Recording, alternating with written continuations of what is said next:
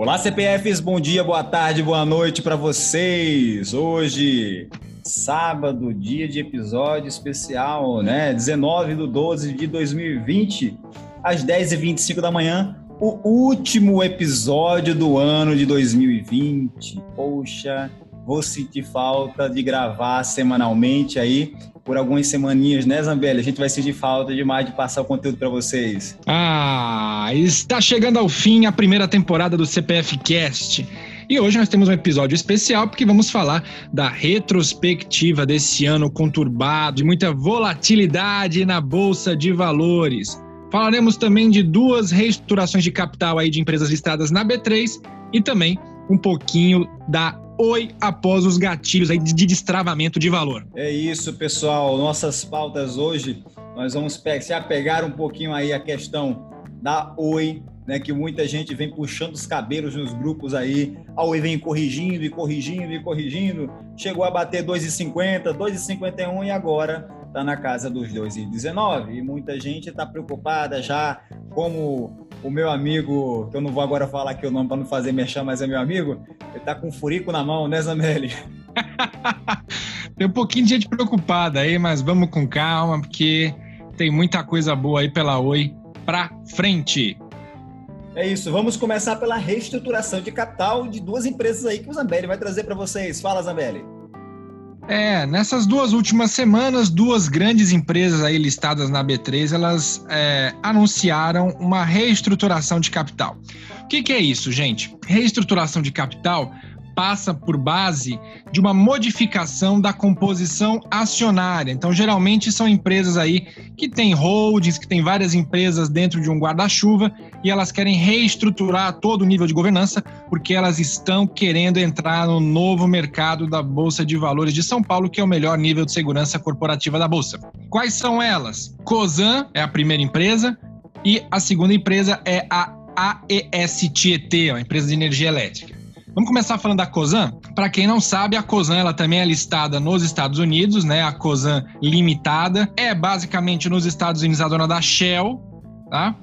E aqui no Brasil, ela tem três empresas listadas. Olha que loucura. Ela tem a Cosan, né? Que é a, a holding que controla as outras empresas. Também temos aí a Cosan Logística, que é a famosa R-Log 3. E nós temos também a Rumo, que é a Rail 3, também faz parte aí do grupo COSAN. Esse grupo COSAN ele é formado, então, além dessas empresas, né, pela Raizen, que trabalha aí com a produção e distribuição de etanol. Nós temos também aí a Compass, que é de gás natural. E nós temos também a, de, a empresa deles aí de óleos lubrificantes, que é a Move. E o que, o que, que acontece, então?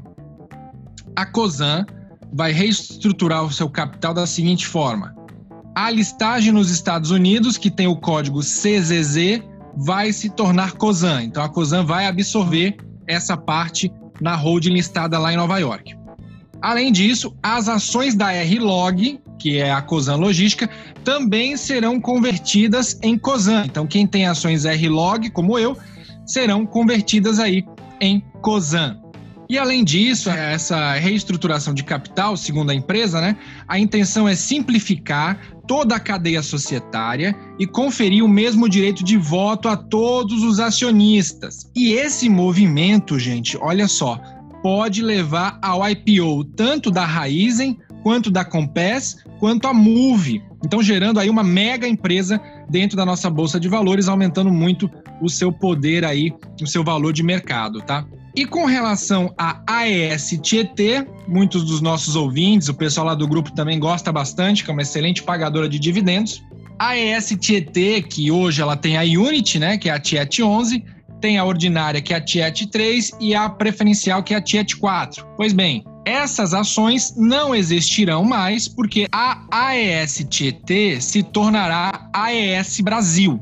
E fato relevante da empresa é, divulgado nessa semana dá conta de que os acionistas que têm a AES Tietê 11, né, a Tiet 11, a Unity, vão receber em troca uma ação da AES Energia. Então, uma proporção aí de um para um. O que nos leva a crer que o valor da ação da AES Energia terá o mesmo valor da Unity que a Tiet tem hoje. Pois bem, Para quem tem Tiet 3 e Tiet 4, você pode olhar aí no home broker, ela tem aí o valor de mais ou menos R$ reais por ação. Então, quem tem essas ações, elas serão modificadas na proporção de 5 para 1. Ou seja, a cada 5 Tiet 3 ou 5 Tiet 4, você receberá uma AES Brasil. Então, essa basicamente é a reestruturação de capital para quem tem ações da AES Tietê e passará a ter ações da AES Brasil, Yuri. É isso, Brasil, é isso. Agora nós vamos falar um pouquinho sobre o que será da UI após os gatilhos. Fala, Zambelli, a gente teve alguns gatilhos principais, né? leilão de data center, leilão de ativos móveis. O que é que está faltando, Zambelli, para esse circo começar a pegar fogo de fato e essa ação vir embora e subir até a lua? Olha, a, a Oi é um case muito engraçado, né? Eu lembro que em meados do ano passado circulava nos grupos de WhatsApp uma listinha, né, de gatilhos e o pessoal ficava dando o check ali, né, o Vzinho de confirmado, né? Isso desde que começou lá aquele aquele projeto de lei, né, que, que desobrigava, por exemplo, a Oi cuidar dos orelhões, né, depois teve a questão da dívida, enfim, uma série de gatilhos de 2019 para cá rondaram a Oi, né? Então, desde a aprovação aí dos planos do, de recuperação judicial, do projeto de lei, do perdão da dívida, né, a questão da Anatel. Tivemos aí mais recentemente a venda das torres e data centers, a venda da móvel, e os gatilhos estão acabando, Yuri, porque agora nós temos, de fato, o último grande gatilho, que é a alienação da Infraco, né? Quem será o comprador de boa parte aí da Infraco, né? Se não me engano, são 51% da Infraco que a Oi vai colocar à venda. Pois bem, aí a gente pode se perguntar, né? O que será da Oi depois que todos esses gatilhos, né? E gatilhos aqui que a gente fala são eventos maximizadores de potencial de valorização da ação, né? Porque vai chegar uma hora que a Oi não terá mais essa espécie aí, por exemplo, de muletas para parar em pé. Ela vai precisar começar a gerar caixa, gerar lucro, e os lucros a gente sabe que no longo prazo acompanham a cotação, né? A cotação ela é função do lucro da empresa. Então, quando a Oi começar a dar lucros, a cotação tende a ir atrás. É isso, olha aí, para quem estava desesperado, achando que o papel pode derreter de novo, porque todo mundo, né, quando o papel dá uma, uma corrigida dois, três dias consecutivos, já aparecem os cavaleiros do apocalipse, né, Zambelli? Para começar a tentar derrubar. Não entra vendido, vamos entrar vendido, pessoal, vamos entrar vendido, o papel agora vai derreter. Então é sempre assim, né? E do nada o papel vai ressurgir da cinza igual a fênix. E assim, a, a empresa tem, tem aí grandes perspectivas aí para o ano né? Esse ano agora de 2021 vai ser um ano chave para Oi. Né? O Isabelle sabe bem disso. Aí o último gatilho está para para de fato ser concretizado, né, a venda, a alienação de 51% de participação na Infraco, vai colocar um caixa monstruoso dentro da empresa, né? E esse parceiro também ele terá outras obrigações, né, Zambelli, como também aportar dinheiro nos investimentos. É, na verdade você tem aí um projeto clássico de parceria, né? Então, quem acreditar nesse segmento de telecomunicações, sobretudo na infraestrutura né, de fibra ótica, Oi Soluções e marketplace de produtos de informática e até de inteligência artificial também, né? A Oi tem um, uma vertente nisso daí, vai ter que comprar a briga junto com a Oi, porque o plano é audacioso, né? É de fato ser a maior empresa de infraestrutura de telecomunicações do país. E uma coisa interessante, Yuri, que a gente pode comentar a respeito da Oi é que muito se falava de que ela teria sérios problemas para executar esse plano de recuperação judicial, né? Então, é aquela história, né? Você tem que de fato estudar a empresa, olhar como ela está, olhar se a gestão está condizente com o discurso, né? Porque não adianta você ter um discurso, um plano de recuperação judicial muito bonito e você vê que na prática não há nenhuma reestruturação interna da empresa nesse sentido. Então, quando o pessoal falava que a Oi já tinha quebrado, com ela lá em 45 centavos, 50 centavos, 70 centavos, um real, muitas pessoas nem ligavam para a ação e chamavam muitas vezes a gente de maluco, né? Nessa época a gente ainda não se conhecia, mas com certeza você tinha ações da Oi, eu também tinha, e com certeza a gente foi chamado de louco, de palhaço, de, de, né, de jogando dinheiro fora. E a gente sempre falava, né? Paciência, o projeto a gente quer que a Oi siga aquilo que ela planejou. E isso já rendeu bons frutos para a gente, porque eu, por exemplo, fiz muitas compras lá a um real, a 90 centavos, a 48, e hoje a gente tem uma valorização bem grande, né? E eu estava vendo hoje mais cedo um vídeo de um grande influenciador aqui, de uma grande casa de análises, né? E, e ele estava falando que está comprando Oi até o valor de 3,20. Então, se está 2,80 ele compra, se está 2,50 ele compra, se está um real ele compra. Então, é, a gente segue mais ou menos nessa vertente aí, obviamente que pelo menos eu e você a gente se baseia mais em análise gráfica para efetuar as nossas compras, né? Uma vez que a gente entende que os fundamentos da Oi ah, são um tanto quanto frágeis ainda, mas muito melhores do que no ano passado. Mas a gente entende um bom que, que existem bons pontos de entrada para dar uma margem ainda maior. Mas é gratificante saber que uma pessoa é, conhecida do mercado financeiro, né? Uma pessoa assim que eu admiro bastante também do ponto de vista das colocações, né? Não muito uh, do marketing que a empresa dele produz, mas assim, é uma pessoa extremamente inteligente e centrada, na minha visão. E bom saber que ele está comprando Oi até 3,20, meu amigo. É isso, é isso. Mas assim, uh, nós lá atrás, quando estávamos ali fazendo a nossa posição, né, a gente esperou certos gatilhos no gráfico para fazer nossas posições. Não, não fomos lá, ah, porque a empresa está X centavos, agora eu vou comprar. Não é assim que funciona. Né? Todo nosso, todo nosso processo de entrada em um determinado ativo, a gente se baseia né, em gatilhos no gráfico. O gráfico dá todos os indícios que o, o ativo ele vai voltar a subir. O ativo ele vai voltar a subir. E em cada ponto de resistência relevante, o que, que a gente faz? A gente sempre faz aquela famosa parcial, proteção, puxando stop e foi isso que a gente fez. A gente até, tá até agora com o nosso stop ali, só puxando, puxando, puxando, ação vai subir nosso stop acompanha. Né? Por quê? É uma forma da gente se proteger. Para quem usa stop. No meu caso, eu fiquei sem usar stop até ali a faixa dos dois reais. Né? Por quê? Porque eu fiz a minha realização parcial no último topo, ali perto dos 2,25, eu fiz em 2,15 uma parcial.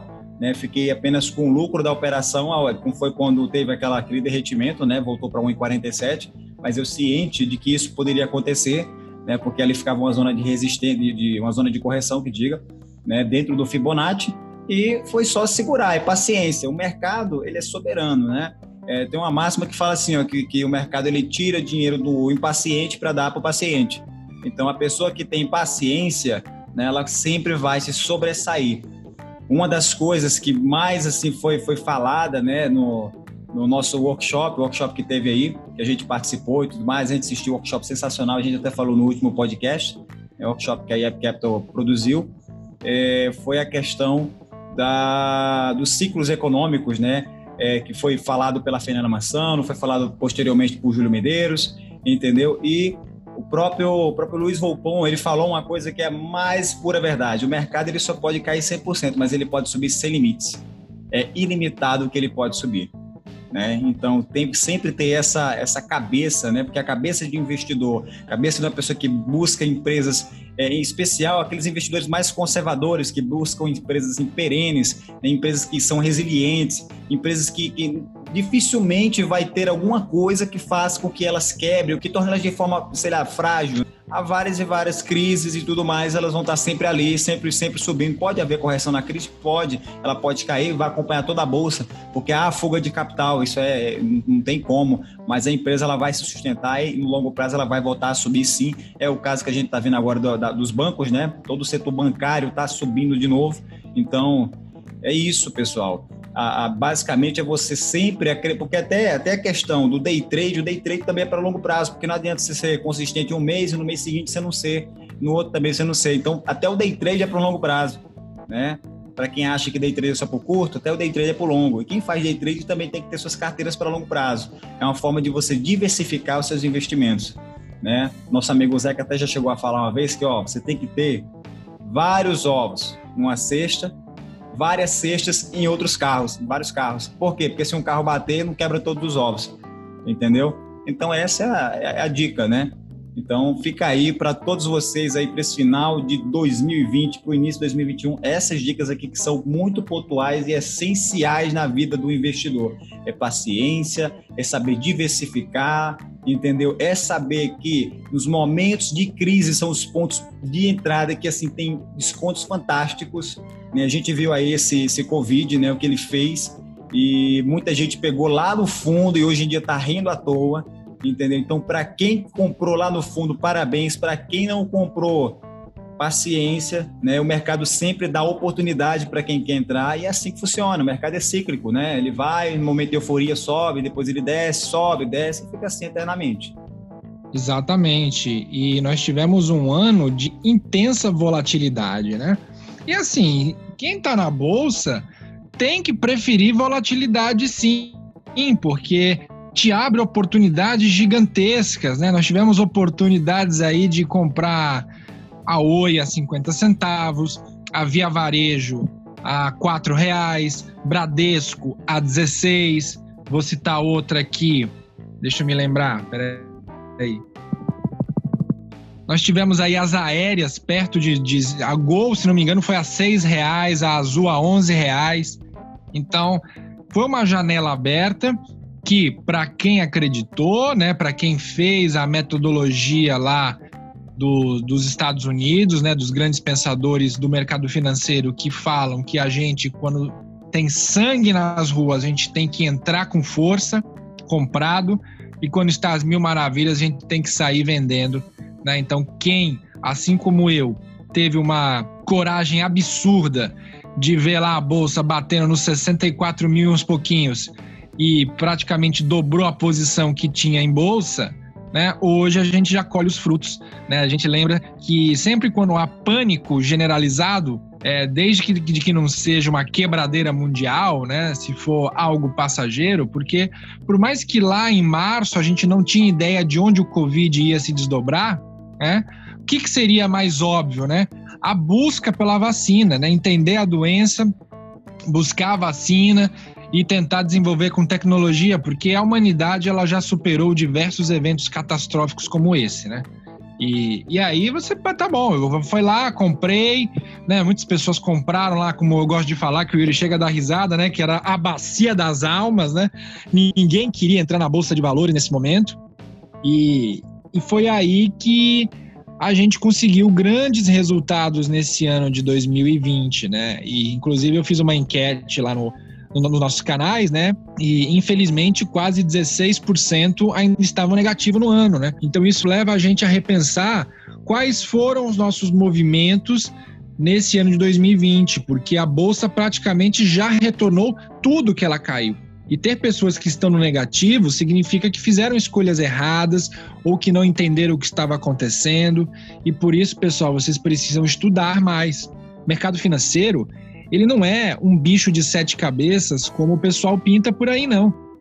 Muitas vezes o pessoal é, dá essa cara de monstro para o mercado financeiro, né? A questão dos tubarões, manipulação e não sei o quê, porque de fato não é interessante a enxurrada de pessoas físicas para os institucionais, por exemplo. Não é.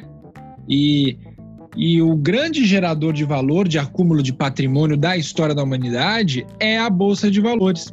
Então, se você tem, num ano como esse, um crescimento da carteira abaixo de 10%, você tem que estudar mais. Você tem que avaliar melhor, entender como é que funciona gráfico, fundamento, notícia, né? Porque se você for olhar, se você pegar um mês e estudar um papel especificamente, você vai encontrar um padrão, tá? Isso é muito clássico. Por exemplo, é, Magazine Luiza, a gente já falou aqui em outros episódios, né? Magazine Luiza bate na, na média de 20 e sobe. Ela só perdeu a média de 20 uma única vez em toda a sua história. Foi no Covid, né? E aí, para quem comprou Magazine Luiza lá na Bacia das Almas, nossa, tá rindo à toa, né, Yuri? Com certeza, né? Com certeza. Multiplicou seu capital em quantas e quantas vezes? É, inúmeras. Então, aí para você ver também, ó, as melhores oportunidades elas surgem em meio à crise, né? Inclusive isso foi também voltando mais um pouco aqui para o workshop, foi uma das temáticas do workshop, né? O Júlio Medeiros abordou essa questão da oportunidade meio à crise. O próprio Luiz Vopon também falou, né, que se você tivesse comprado, se eu não me engano, a ação do Bradesco, né, Zambelli, lá atrás, hoje ela teria valorizado aí 16 ou 18 mil por cento, uma coisa assim. É. Entendeu? Então, esse assim, exemplo do Volpon, esse exemplo do Volpon foi fantástico. Foi, foi fantástico, porque olha só, a pessoa multiplicou seu. Quem estava lá atrás com, com 100 mil reais, multiplicando seu patrimônio nessa quantidade de vezes, ela ficou com 16 milhões, não é isso? Exatamente. 16 milhões. Então, o cara multiplicar 100 mil para 16 milhões, pô, é um valor absurdamente alto. Aí, para vocês verem, oportunidade. Quando a gente fala oportunidade, Sambi 11, Santander, né? Eu lancei uma ordem de compra lá atrás, dia 7 de 5 de 2020, pegando a ação a R$ 24,50. Quanto é que ela fechou na última sexta-feira? R$ 43,84. Então, praticamente eu dobrei já o meu investimento. Né? Eu estou aí com uma rentabilidade de quase 80%. Né? Aí você vai ver, por exemplo, Tasa. Tasa é outro exemplo sensacional, Tasa 4 da Taurus. Né? Pô, peguei ela 5,22, a ação agora está R$ 15,04. Pô, isso dá uma alta de quase 200%, 188 mais ou menos. Né? Você vai ver, por exemplo, eu posso pegar aqui B, B, é, o Banco do Brasil, né? BBAS3. BBAS3 lá, na, lá atrás também, por volta ali do mês de, de maio, né? Tava na casa dos 27 reais, agora tá 39 entendeu? Aí você vai Itaúsa, Itaúsa também é outro bom exemplo. Itaúsa, Itaúsa depende também do, do, ponto né, que você pegou, você pode ter pegado até um pouquinho melhor. Né? Mas eu peguei Itaúsa agora em setembro, 8,85, né? Agora a ação está ali 11,56. Itaúsa para mim é 15. Eu acho que para Zambelli também, né, Zambelli? É, não, Itaúsa é. Itaúsa tem um bom prognóstico, né? A gente pode pegar aqui só um episódio e falar de Itaúsa, né? Ela vai aí nos próximos anos, menino, jogar dinheiro nessas outras empresas aí, vai sair comprando mais 10 e vai de fato ser uma grande holding aqui do Brasil, né?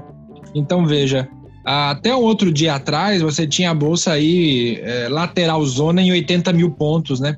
Até quem entrou nos 80, nos 90, é para estar tá tendo lucro. Então, não faz sentido para mim, num ano de extrema volatilidade, nós chegarmos em dezembro e a pessoa não ter pelo menos aí 20% de aumento uh, do seu patrimônio, pelo menos em bolsa, nesse sentido, justamente porque nós tivemos muitas oportunidades. O Yuri citou algumas aí ações, mas você tem aí, nesse passado recente, questão de um mês atrás, você tem a Show 3, né, que é a Times for Fun, que o pessoal lá do canal também tem, a Mil, né, que é a IMC Company, você tem também a própria JHSF, que saiu de R$ reais para 10 e retornou para 8, a própria Cogna, que o pessoal brinca muito aí, é, que Kong era 15, né? Não sei o quê, mas chegou a bater 10, cara, quase 10 reais. E aí vai muito de você.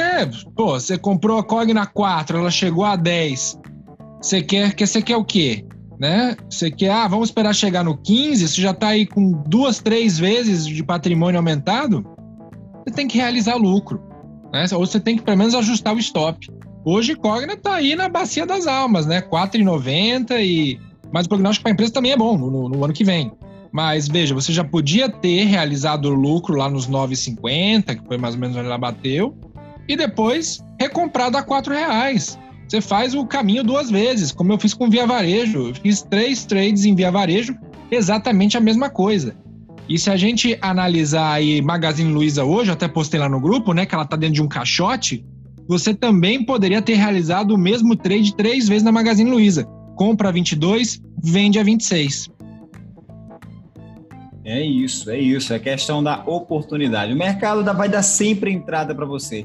Agora, se você vai aproveitar ou não, é outros 500, Zambelli. Vamos agora para a retrospectiva do Ibovespa. É, bom, acho que a gente já estava falando mais ou menos disso, né? Então, o Ibov foi isso, né? Ele começou o ano ali beirando 119 mil pontos, caiu vertiginosamente depois de fevereiro, batendo lá os seus 63, 64 mil pontos, deu uma subida até os 70, voltou a testar o fundo dos 60 e pouco, depois retornou à casa dos 70, foi para 80, lateralizou bastante ali nos 80, ia dos 85 aos 93 e voltava e ficava mês a mês ali, a questão agosto, setembro, né? ficou muito nesse marasmo, a bolsa não saía do lugar. E depois aí, meu filho, foi para cima, rompeu o 100, foi para 105, testou o 100 de novo e arregaçou para cima. Hoje ela está fechando aí em 118 mil pontos, Yuri. Então, graficamente, como é que ficou toda essa brincadeira aí no nosso ano de 2020? Bem, o Ibovespa, no gráfico semanal, ele fez um pivô de alta maravilhindo, né? Maravilhindo. Ele rompeu o topo anterior nos 105 mil pontos, né? Que tinha sido ali traçado lá no mês de julho, né? Depois disso ele fez aquela correção, tranquilo, né? Voltou aí para casa dos 93 mil pontos e voltou a subir.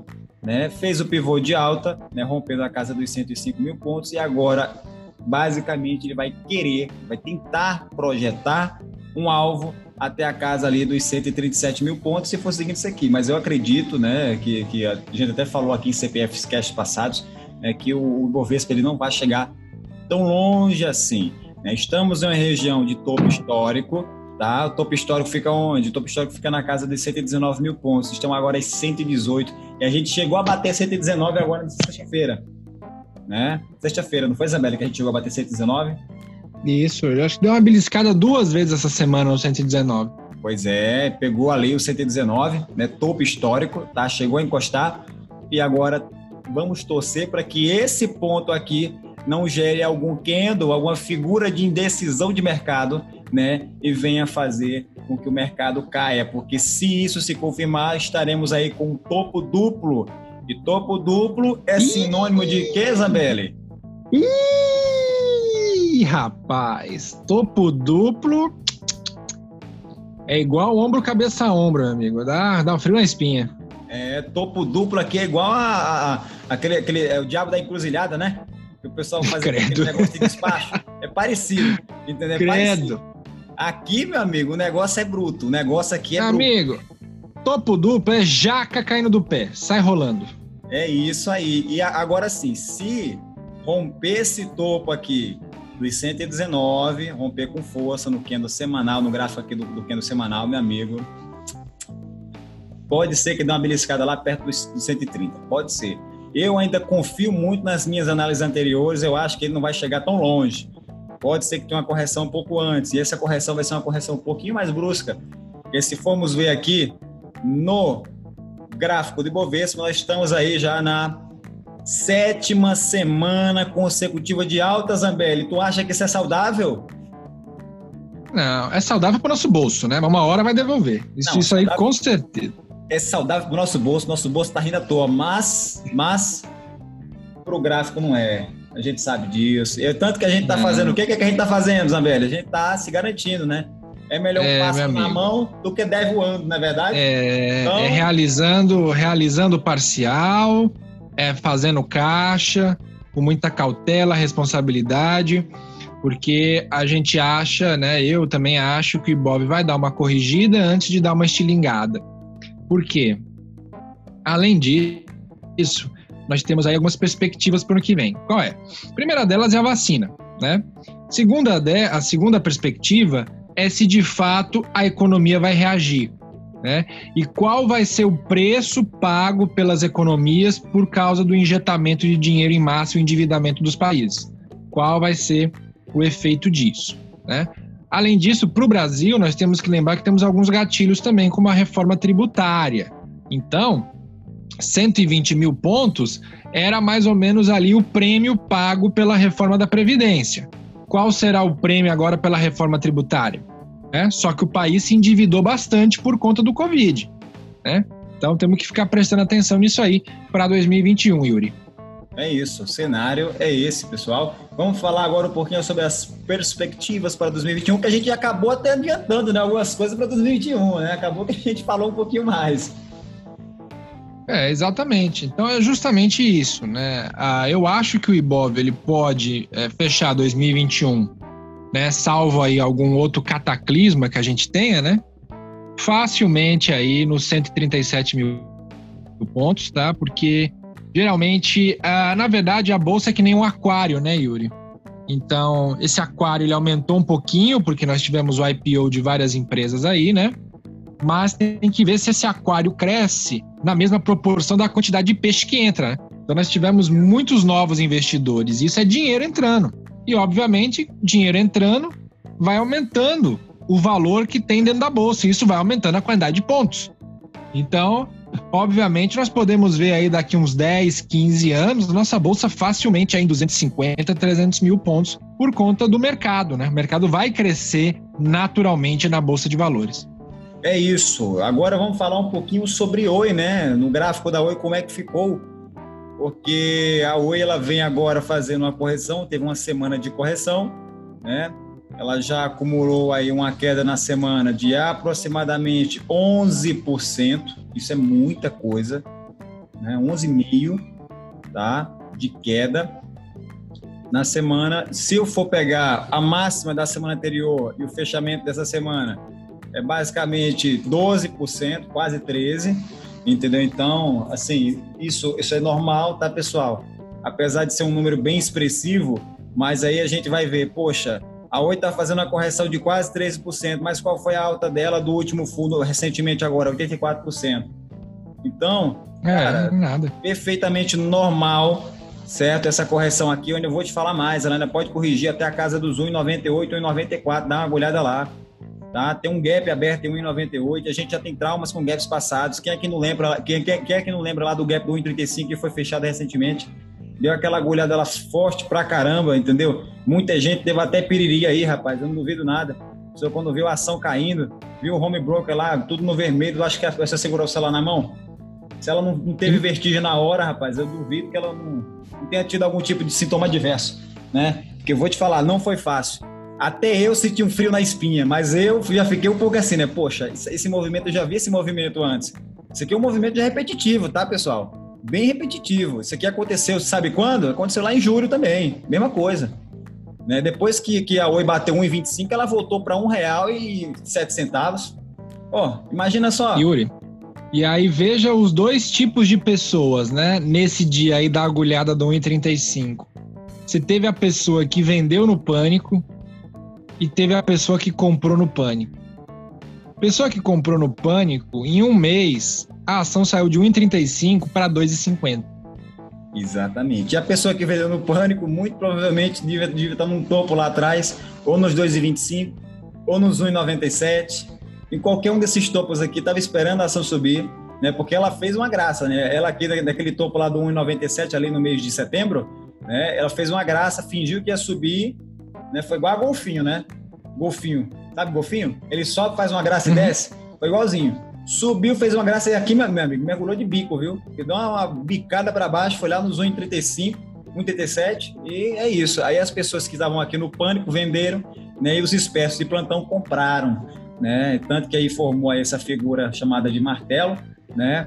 É uma figura que em fundo significa um, uma possível reversão, uma possível alta, né? E é isso, cara. Basicamente, é você saber os melhores pontos de entrada e saída no gráfico, traçando aí cenários com base na análise técnica, né? Porque até quem faz buy and hold, deixa eu te falar, os caras que eu conheço que fazem buy and hold, eu posso deixar aqui o Anderson Gotardi, nosso ilustre Anderson Gotardi, que participou conosco de um CPF Cast, ele usa análise técnica para fazer as entradas dele, né? Mas o cara é buy and hold. Então você vê a importância da análise técnica né, no mercado financeiro ela é um absurdo. Entendeu? E grandes instituições têm grandes traders, aí você acha que não, as instituições, as instituições em geral não têm traders. Eles têm traders sim que ficam analisando o mercado e fazendo ali né, os, os aportes, as entradas, só que a diferença entre uma grande instituição e uma pessoa física é o volume, né? Uma grande instituição, quando entra, é uma cabeçada em massa. Entendeu? Já é diferente é. de uma pessoa física.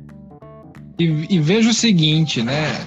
Para os clientes private, né, aquele pessoal já multimilionário, não, vamos entrar na hora certa, né? Para a pessoa física, ah, compra todo mês.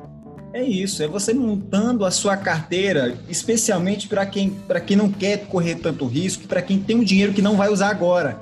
Entendeu? Porque o mercado não é para você colocar seu dinheiro principal. Você não pode pegar o seu salário, né, o seu ganha-pão e pá, injetar no mercado achando que vai ficar milionário da noite pro dia, que não é assim que rola. Isso aqui não é casa de caridade, entendeu? Você tem que pegar uma parte do seu patrimônio que você não vai usar neste primeiro momento e aplicar, tá? Porque isso aqui, minha gente, isso aqui é basicamente uma poupança que rende. Uma poupança que, claro, você tem que aplicar em empresas perenes, como eu falei, você não pode pegar e aplicar no adomo da vida, né? no MMX, porra, aí é sacanagem. Mas assim, se aplicar em empresas perenes, empresas que, que são resilientes, entendeu? Qual empresa perene? Porra, pega o setor bancário. O setor bancário está repleto de empresas perenes. Você pega aí um Itaúsa da vida que está preço de banana. Quer dizer, agora mais não, né? Agora já está quase no preço que a gente quer. Está é, 11 e pouco, mas ainda, assim, ainda, ainda, oferece ponto de entrada ainda Itaúsa. Entendeu? Itaúsa para o longo prazo é lindo. Itaúsa para o longo prazo é lindo. Diferentemente dos demais bancos, né? Os, os, outros bancos aí, por exemplo, como o Banco do Brasil, na casa dos 40 reais. Entendeu? Então é, é aquele tipo de coisa, né? É oportunidade. Oportunidade é a palavra. E quem não aproveita as oportunidades, perde, né? O Zambelli até falou no CPF Cash passado: quem chega primeiro bebe água limpa. Aí tem um ditado que fala assim: a oportunidade é cabeluda na frente, careca atrás. Passou, você não pega mais. E é isso, pessoal. É isso. É isso que a gente queria passar nesse CPF Cash especial hoje para vocês. A gente vai estar retornando apenas na segunda semana de janeiro.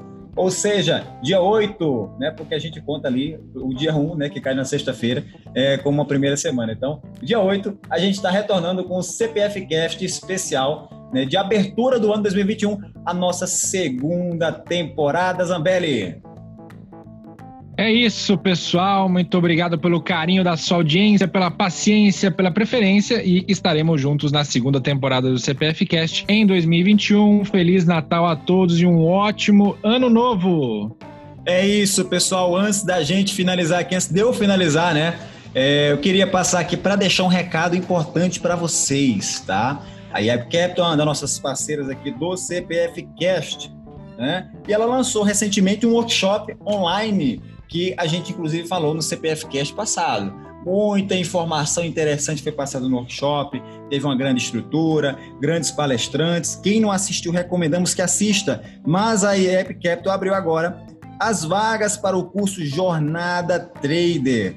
Tá? Já foi feita uma pré-inscrição lá atrás, que a IEP Capital coordenou, e agora está fazendo uma inscrição. Você não pode perder essa oportunidade, tá? É a última oportunidade do ano para você de fato dar uma guinada financeira, entendeu? Você mudar a sua cabeça de investidor para você ser moldado como investidor. O curso é muito completo, com grandes profissionais, né? E você pode conferir tudo isso no site www.jornadatrader.com. Lá tem todas as informações, quem está por trás do curso, quem é o mentor, a carga horária, né? Quem está fazendo parte, integrando aí a equipe, o que que você vai aprender, o que que você vai ter de benefícios e muito mais. Então, pessoal, não percam essa oportunidade única de você, de fato, começar a investir de forma consciente, de forma consistente no mercado financeiro, tá bom? Então aqui fica o nosso CPF Cast, último episódio de 2020. Muito obrigado, pessoal, por terem nos acompanhado durante esse ano de 2020, né? De fato, de verdade, eu quero deixar aqui o meu agradecimento especial. Feliz Natal para todos, boas festas. Estamos de volta em 2021. Um abração e tchau, tchau.